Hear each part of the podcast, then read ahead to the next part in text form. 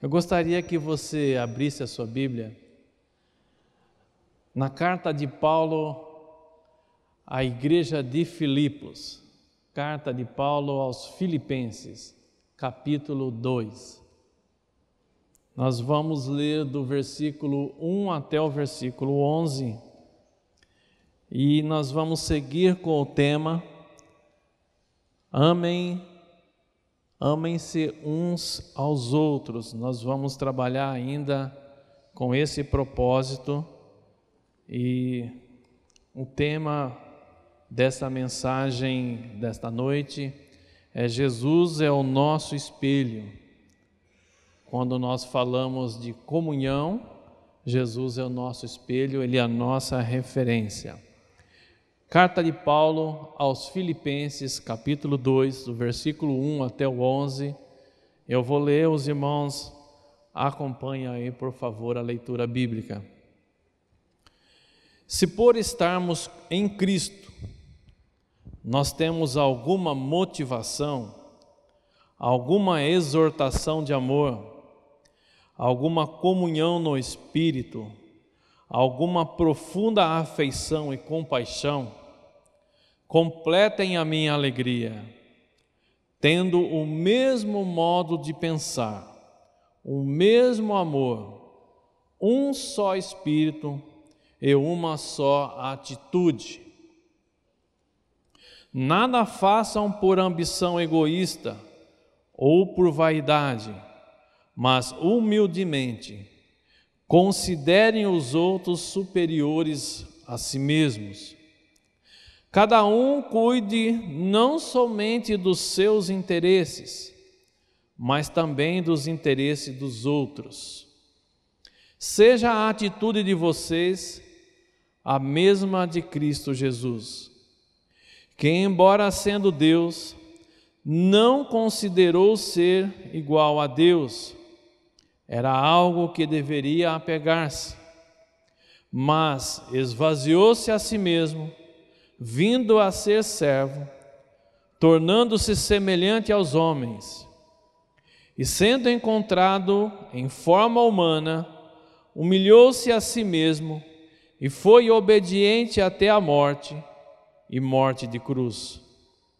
Por isso, Deus o exaltou a mais alta posição e lhe deu o nome que está acima de todo o nome, para que ao nome de Jesus se dobre todo o joelho no céu, na terra e debaixo da terra, e toda língua confesse que Jesus Cristo é o Senhor, para a glória de Deus Pai. Esse texto por si mesmo a gente poderia até fechar a Bíblia, que não teria mais nem o que comentar aqui. Tamanha é a profundidade desse texto. Esse é um texto que muitas vezes eu oro ao Senhor pedindo que Ele me dê uma visão mais aprofundada das pérolas, da beleza e do que está por trás de todo o escrito de Paulo poder compreender além ainda do que os meus olhos possam contemplar aqui. Quando ele diz que Jesus esvaziou-se a si mesmo, tamanha é a profundidade dessa palavra. Quando Paulo escreveu essa carta a Filipos, a igreja de Filipos, aos filipenses, Paulo estava preso em Roma ele estava na prisão. Essa cidade de Filipos, ela foi fundada por Felipe e o seu pai, é, ele era pai de Alexandre Magno. Por isso essa cidade se chama Filipos, por causa do seu fundador que tinha o nome de Filipe. É, essa cidade ela foi fundada 368 anos antes de Jesus. Quando Jesus veio, essa cidade já tinha mais de 300 anos de existência. Essa cidade, ela foi fundada, ela foi formada num lugar, num lugar chamado Crenides. E Crenides, esse nome significa os poços, ou, em outras traduções, as fontes. Esse é o lugar que tem essa designação. Crenides era uma cidade muito antiga, tinha muito tempo de existência quando Jesus veio. E Filipe fundou essa cidade que leva o seu nome por uma razão em particular. Quando essa cidade foi formada, o propósito dela era totalmente comercial. Filipe tinha a intenção de aproveitar todo o comércio da região que ia do Oriente até o Ocidente. E essa cidade foi formada então com este propósito. E como ela pegou todo esse filão de comércio do Oriente ao Ocidente, essa cidade cresceu muito e se tornou muito é, rica, com muito recurso, e por causa dessa cidade havia muitas disputas comerciais, e entre essas disputas comerciais foi travada uma batalha, e uma batalha muito grande entre duas pessoas, uma era Antônio, e esse Antônio tinha um exército e ele derrotou outros dois homens que também tinham um exército, um era chamava Bruto e o outro chamava Cássio, e assim, com essa vitória, decidiu-se então todo o futuro de Roma. E aí começa-se então o crescimento de todo o Império Romano. Roma começa a ser proeminente depois dessa vitória nessa cidade de Cremides e depois então passou a se chamar Filipo. É, Paulo está falando e escrevendo da prisão e todos os eventos que estão acontecendo nessa cidade, nessa igreja, ela acontece na segunda viagem de Paulo. É a visita de Paulo na cidade de Filipo acontece em sua segunda viagem, 52 anos depois. 52 anos depois da morte de Jesus, depois que encerra-se esse período, 52 anos depois, Paulo, em sua segunda viagem, vai para essa cidade. E a motivação de Paulo para chegar até a cidade de Filipe é a sua visão, Paulo tem uma visão de um macedônio dizendo assim: passa a Macedônia e ajuda-nos.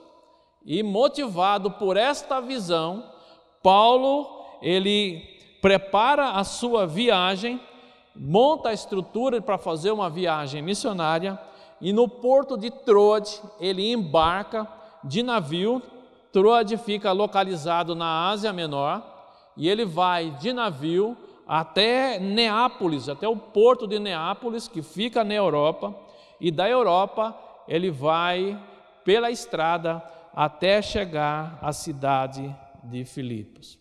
É todo um projeto de uma viagem missionária. Com o passar dos anos, Paulo fica ali muito tempo nessa cidade, fica muito tempo nessa igreja, e passa a desenvolver com essa igreja uma amizade muito próxima. E com a proximidade de Paulo nessa igreja, Paulo conhece todas as suas os seus problemas, conhece todos os seus ministérios.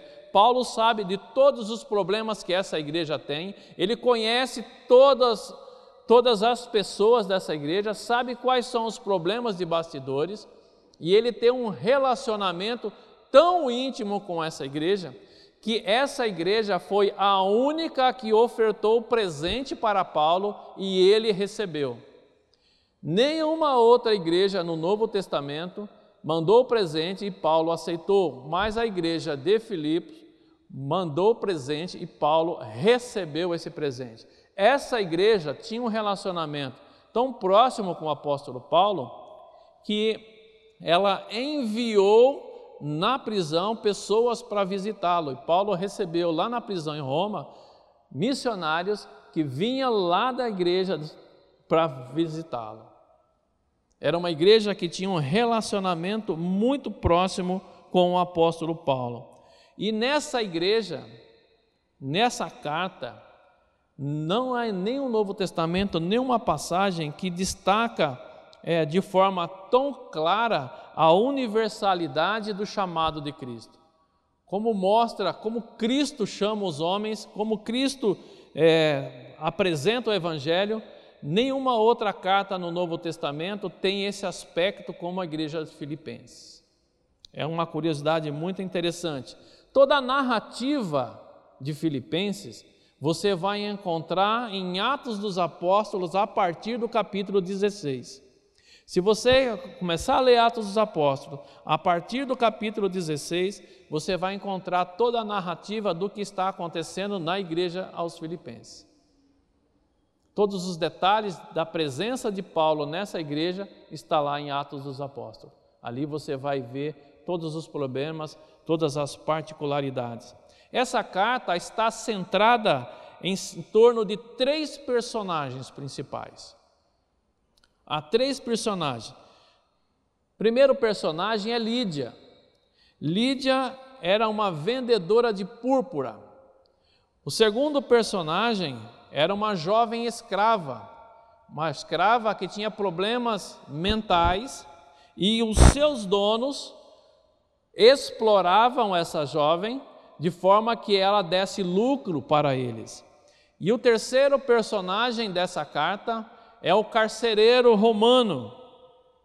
São três pessoas. Estamos diante de um período extraordinário da igreja aqui. E dentre desses três personagens, há três nacionalidades envolvidas nessa carta. Uma nacionalidade era de Lídia. Lídia era asiática.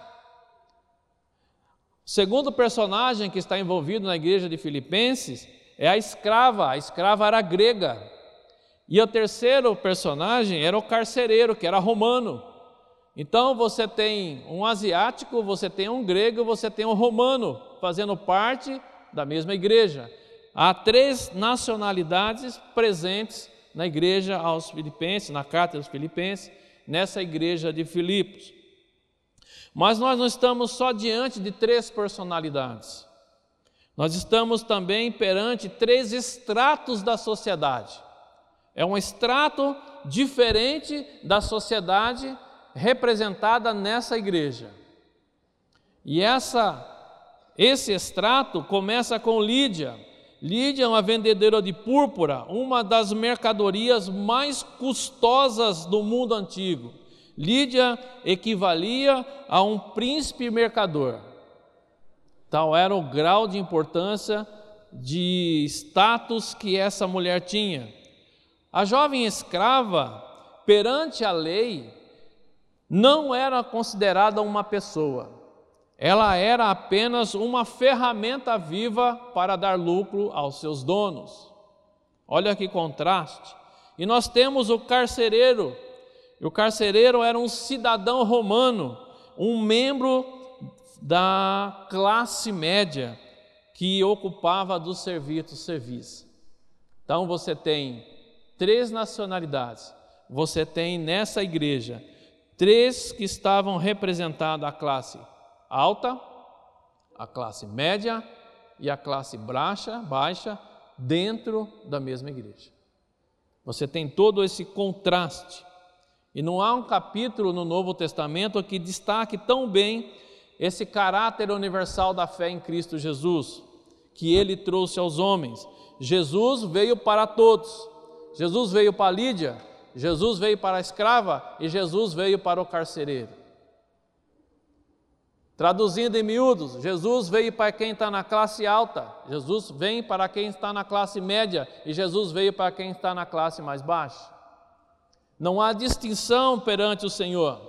Jesus veio para todos os homens, independente da sua posição social, da sua posição intelectual ou da sua condição socioeconômica.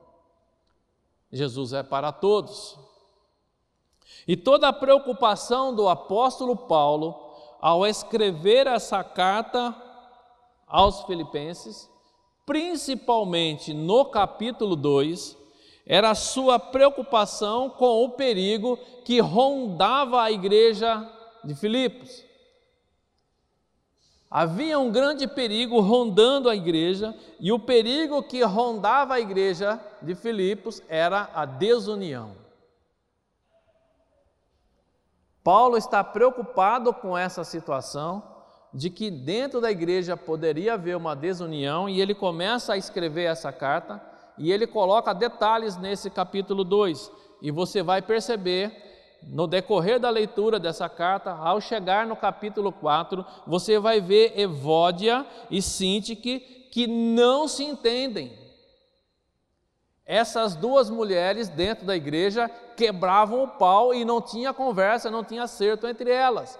E isso era objeto de preocupação, porque essas mulheres não conseguiam trabalhar juntas. Vou fazer uma brincadeira sarcástica. Qualquer semelhança com os dias de hoje é mera coincidência.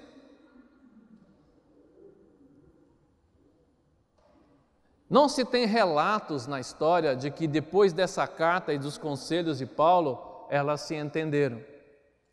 Também não há relato nessa carta de qual era o motivo pelo qual elas brigavam tanto.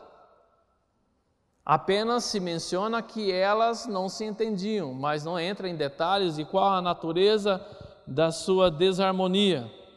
No versículos 3 e 4 da leitura que nós fizemos, o apóstolo nos apresenta as três grandes causas da desarmonia e desunião daquela igreja.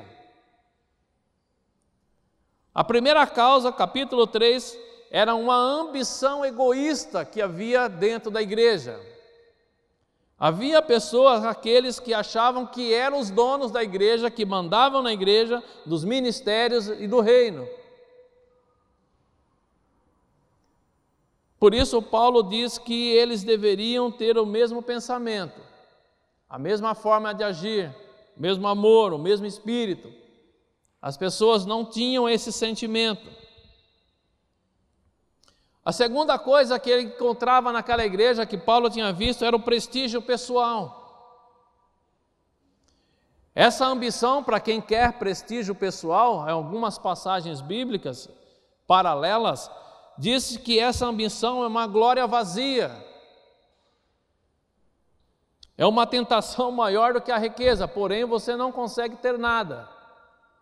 Aqueles que querem prestígio pessoal que desejam se aparecer, querer ser mais importante do que o outro. Por isso ele diz: considere um, cada um um superior ao outro. E havia dentro da igreja também o egocentrismo, que eram aquelas pessoas que se preocupavam com os seus próprios interesses. E aí ele vai dizer: cada um não cuide somente do que é seu, mas daquilo que é do semelhante. A igreja de Filipe estava inserida em uma sociedade com um perfil de pessoas de diferentes níveis. Essa é uma igreja que tem essas particularidades.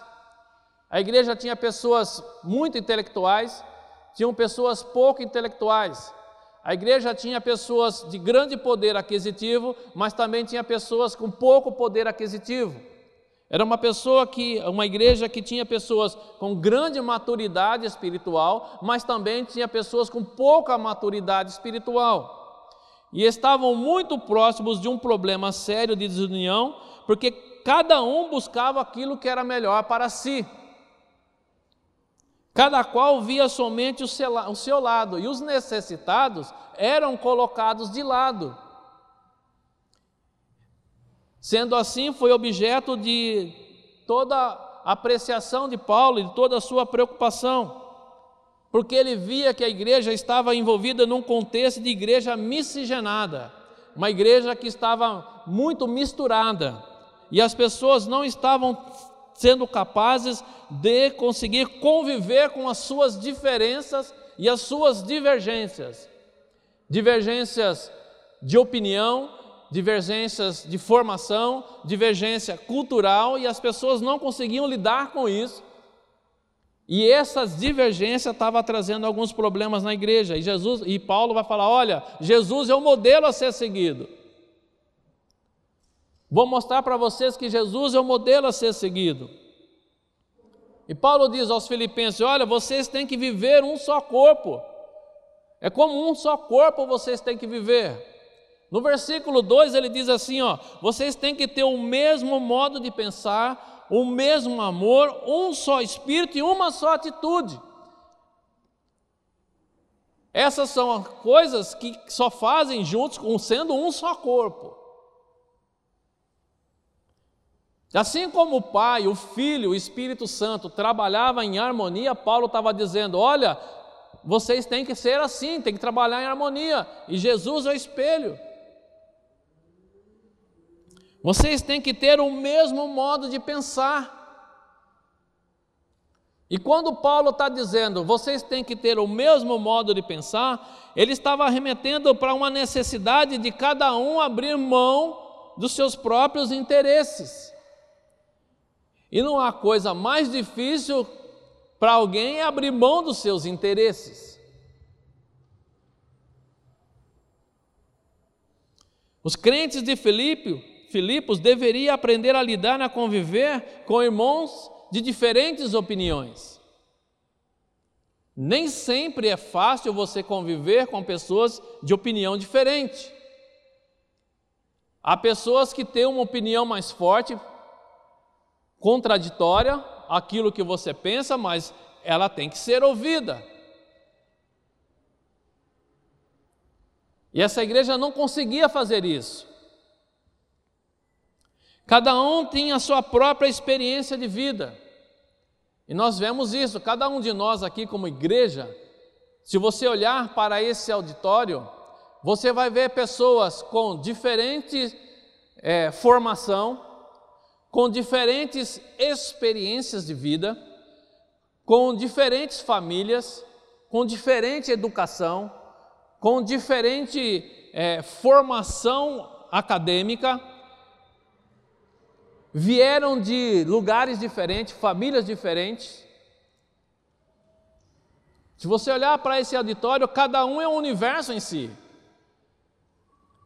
Ninguém é, ninguém é igual. Todos nós somos diferentes. Se você parar para conversar com cada um, cada um tem uma história para contar, de como ele chegou até aqui. Você chegou até aqui, você tem uma história por trás disso. Você tem uma família, você tem uma formação, você viveu experiências que te trouxe até aqui. Cada um de nós tem isso, e isso faz com que nós sejamos diferentes. Numa reunião de pessoas, e quando as pessoas começam a conversar, cada um tem uma visão diferente do mesmo assunto, baseado em suas experiências. Cada um tem as suas marcas, de guerra, de batalhas, de lutas, de vitórias e derrotas. Cada um percebe o ambiente de uma forma. A igreja de Filipos também tinha pessoas com esse perfil. E Paulo estava dizendo assim: ó, vocês têm que respeitar o espaço um do outro. Entender a dor alheia entender a dificuldade do irmão, entender as suas limitações. Cada um caminha num, num, num, num passar diferente, uma pegada diferente. Enquanto um caminha rápido, o outro caminha devagar, mas todo mundo está caminhando e indo para o mesmo objetivo.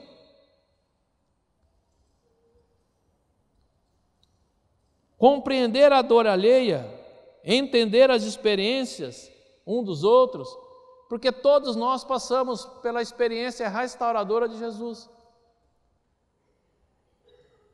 Somos parte da mesma família. É isso que Paulo estava dizendo para eles: vocês são uma família só. Aprendam a conviver em união. Tenham o mesmo amor.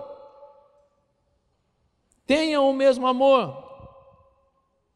E quando você fala de ter o mesmo amor, é você aceitar o seu semelhante da forma que ele é.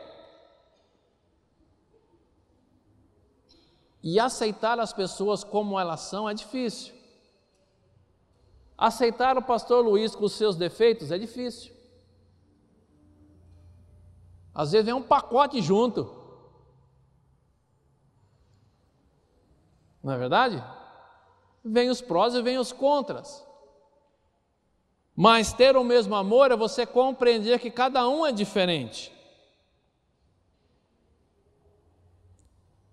Quando nós temos a mesma sinceridade de coração, nós conseguimos nos relacionar. O cristão, ele age, ele pensa, ele interage sem a necessidade de você se esconder atrás de máscaras. Paulo está dizendo para eles: olha, vocês têm que ser autênticos. Não tenham comportamento duplo, sejam justos, sejam honestos um com o outro, sejam o que vocês são, demonstre aquilo que vocês são.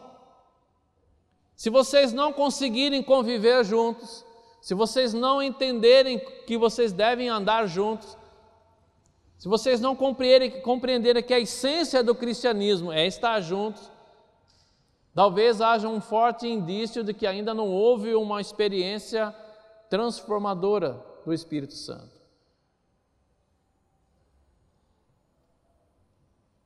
Foi a conversa que Paulo teve com Nicodemos. Nicodemos, você conhece Bíblia, você é um camarada que sabe tudo, conhece tudo, mas Nicodemos, vou falar uma coisa para você. Você precisa nascer de novo. Saber Bíblia, conhecer de capa a capa, saber todas as coisas, ser muito intelectual, ser muito estudado, ser muito descolado, ser um camarada muito entendido das coisas, é bom, mas é preciso ser nascido de novo.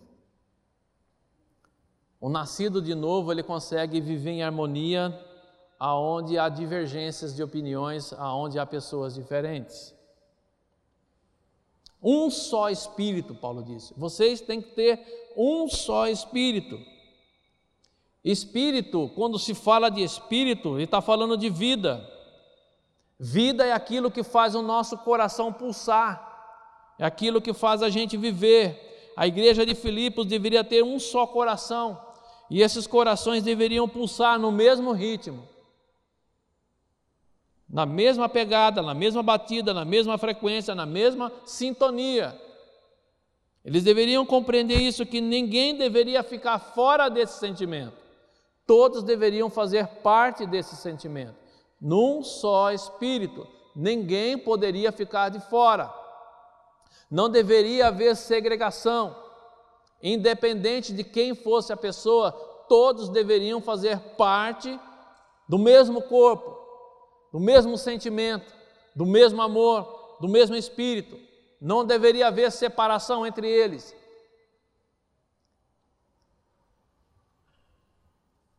E eles tiveram, ele, e Paulo ainda completa dizendo que eles deveriam ter a mesma atitude. E quando você fala de atitude, atitude vale mais do que um milhão de palavras. Atitude vale mais do que palavras. Amor sem atitude não é amor, é apenas desencargo de consciência. A atitude que Paulo está pedindo para eles é atitude de conciliação, de reconciliação, de perdão, de paz, de cuidado, de carinho, de atenção, de abraçar, de orar, de estar junto. Paulo está dizendo assim: vocês têm que ter essas atitudes um com os outros. Tenha essa mesma atitude. Os filipenses deveriam mudar a sua postura em relação ao próximo.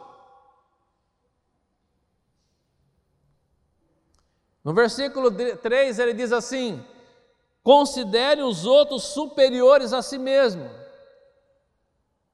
Considere os outros superiores a si mesmo. E eu vou dizer uma coisa para ti: esse é um exercício doloroso de ser feito. Para aqueles que ainda não compreenderam a lógica do reino, considerar o outro superior a si mesmo é muito doloroso. Somente quem conhece a lógica do reino compreende esse sentimento que Paulo está pedindo deles. Considere o seu semelhante superior a você. Para um coração que ainda não passou pela experiência da conversão, considerar o outro superior a si mesmo é quase inconcebível. Como fulano é superior a mim? Não é assim, não, não, que é isso. Paulo está dizendo: olha, você tem que considerar o seu irmão superior a você. Mas o fulano é, é, quem ele é, quem pensa que é, não interessa quem ele pensa que é, quem ele é, mas ele é superior a você. Se está errado, fala com Paulo, vai lá, conversa com ele. É ele que escreveu esse negócio. Somente as mentes e corações dominadas pelo Espírito Santo têm a capacidade de abrir mão das coisas e ter essa atitude. Uma mente que não passou pela transformação e pelo domínio do Espírito Santo não consegue entender essas coisas. De que a outra pessoa com a qual você não comunga e não tem a mesma opinião, você dizer e pensar que ela é superior a você.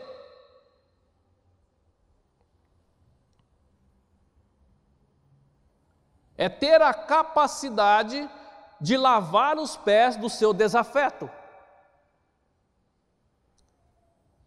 Lavar os pés de quem você gosta, de quem você caminha junto, de quem você ama é muito fácil. Mas quando Jesus lavou os pés dos discípulos, lembre-se, Judas estava lá sentado. Jesus não deixou de lavar os pés dele. Lavar os pés de quem a gente ama é um caminho muito tranquilo.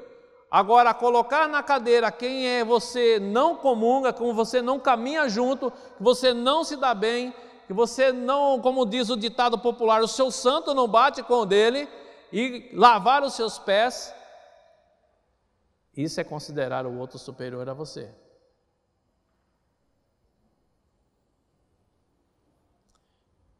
Nós precisamos, como cristãos, entender que ninguém é mais merecedor do que o outro. Ninguém merece mais do que o outro. No reino de Deus, todos são iguais. E isso que é legal no reino de Deus. Aquele que quer ser o maior no reino de Deus, ele tem que ser o menor. Essa é a lógica do reino. Para um bom matemático, isso é ilógico. Mas essa é a lógica do reino. Ninguém é melhor do que ninguém. Eu não sou melhor do que você e você não é melhor do que eu. Não importa quem você seja. Não importa a sua posição social, não importa seus conhecimentos, não importa as suas influências. No fim da vida, quando chegar o nosso dia, eu vou chocar você agora, todos, independente de quem seja, presidente, governador, ministro não sei das quantas, fulano de tal, beltrano de tal, ou aquele mais simplesinho, todos, todos descerão às suas sepulturas pelas mãos do mesmo coveiro. E ali se encerra, ali termina todas as vaidades e soberbas. Aqueles que se acham alguma coisa, atentem que não são nada. Não são nada. Diante de Deus, como servos do Senhor, a única coisa que o Senhor pede é que a gente viva em união. Os filipenses deveriam olhar para as atitudes de Jesus Cristo. No versículo 5, Paulo diz assim: Seja a atitude de vocês a mesma de Cristo Jesus. Seja a atitude de vocês a mesma atitude de Cristo Jesus. Do que Paulo está falando, de que sentimento e atitude de Jesus deve estar na minha vida. Do que Paulo está falando?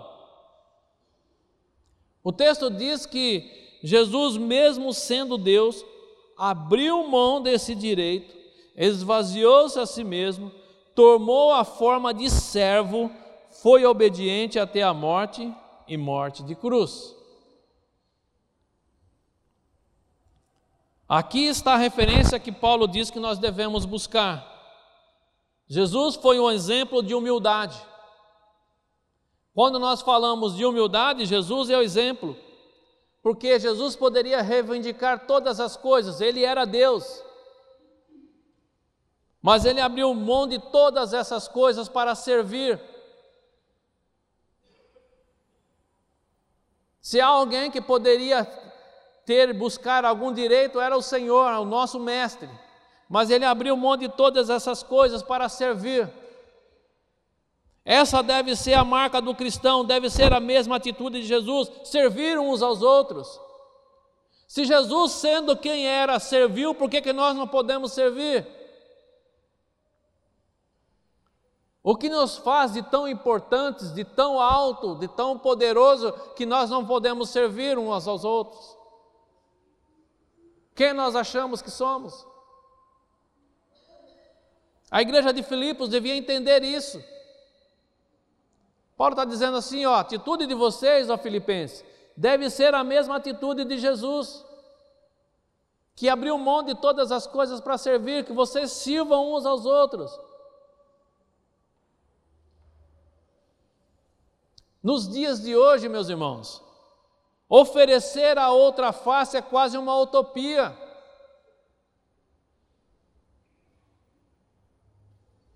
Quando Jesus diz assim: se alguém bater na sua face, dá outras, nos dias de hoje fazer isso é quase uma utopia. As pessoas dizem assim: bateu, levou. Não é isso? Falou, vai ouvir. Bateu, toma. Se alguém fizer algo, vai receber em dobro. Se alguém falar alguma coisa, vai ter que ouvir. Mas a grande pergunta que nós temos que fazer é: no meu lugar, o que faria Jesus? Ele teria a mesma atitude?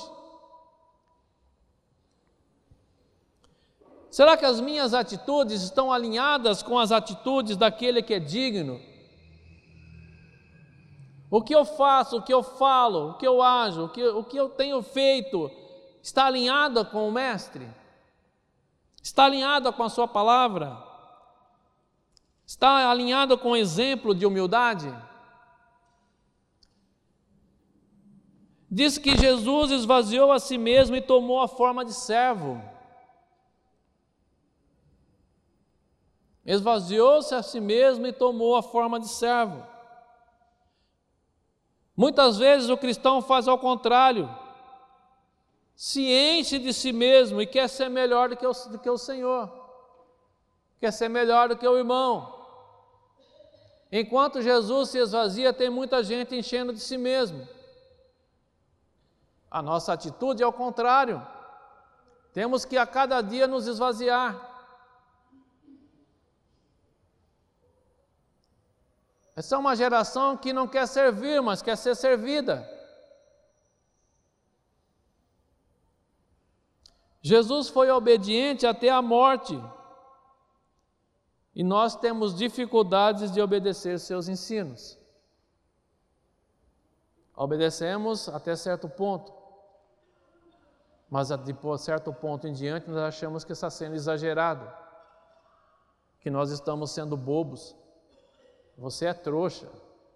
Que é isso? Você vai fazer isso? Deixa de ser trouxa.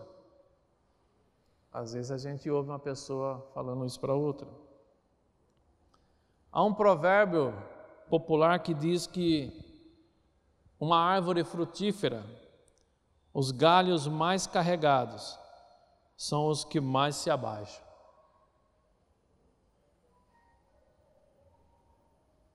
Um cristão frutífero é aquele que se inclina, aquele que se abaixa para servir.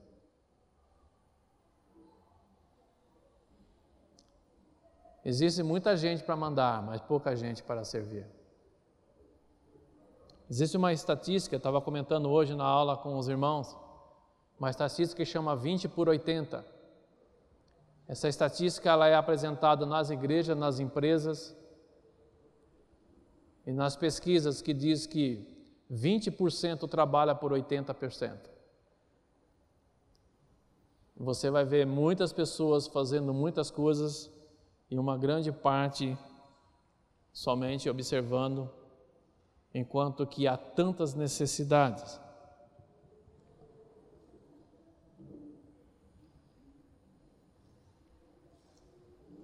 Até o ser servo hoje em dia virou motivo de ser orgulho.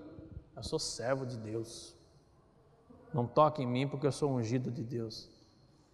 Não, meu irmão. Não é esse o sentimento.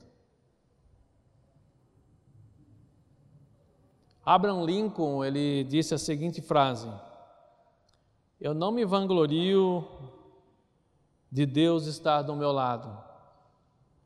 Eu oro humildemente para que eu esteja ao lado de Deus. Atitude de humildade. Saber que nós não somos nada. Gostaria de concluir essa reflexão usando um exemplo de Jesus, quando ele quer falar de reino, quando ele quer falar de qual é a nossa postura no reino, de como nós devemos ser no reino de Deus. Para exemplificar exemplo de humildade, de qual deveria ser a atitude do cristão, Jesus chamou para si algumas crianças. E quando ele trouxe as crianças para perto de si, ele disse assim: O reino de Deus é como essas crianças. No reino de Deus, o maior é o menor, e o menor é o maior. No reino de Deus, você tem que ser como as crianças. E eu termino com a seguinte pergunta, para a gente pensar aqui e ir para casa pensando. Nós temos sido crianças? Esquecemos de ser crianças em algum momento da nossa vida cristã? Eu tenho vivido dessa forma como criança? De olhar as coisas sem um olhar crítico, de olhar as coisas sem maldade, de olhar as coisas com simplicidade, de me relacionar com simplicidade, de olhar para o reino de Deus e ver somente coisas boas, de poder servir. Será que em algum momento da história da nossa vida nós deixamos essas coisas para trás? No nosso primeiro amor, nós pensávamos como pensamos hoje? Quando eu tive os meus primeiros dias com Jesus, eu pensava como eu penso hoje? Esses sentimentos foram embora ou estão guardados no coração ainda? Fica para você refletir. Como igreja do Senhor, sejamos humildes, Consideremos uns aos outros.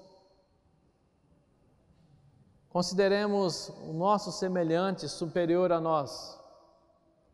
Tenhamos a mesma maneira de pensar, a mesma maneira de sentir, o mesmo amor, o mesmo espírito. Que nosso relacionamento seja um exemplo de relacionamento que Cristo se agrada que em nossas atitudes haja a mesma atitude de Jesus Cristo, que, mesmo sendo Deus, tomou a forma de servo. Que nós também tenhamos essa, esse mesmo sentimento de ter a forma de servo, de servir, servir um aos outros, lavar os pés um dos outros, caminhar um com os outros. Olhe na Bíblia e veja quantas expressões existem de uns aos outros, uns aos outros. Conte quantas vezes você vai se surpreender pelo número de vezes que esta frase se repete. Que Deus nos abençoe e nos faça ter esse sentimento de que Paulo tanto estava preocupado com a igreja de Filipos. Que esse sentimento seja uma marca registrada em nossas vidas. Em nenhum momento nós possamos dar brecha para o inimigo trabalhar em nossas vidas, trazendo desunião. De forma alguma. Deus não se agrada com desunião. Deus se agrada quando nós vivemos em união. Deus abençoe.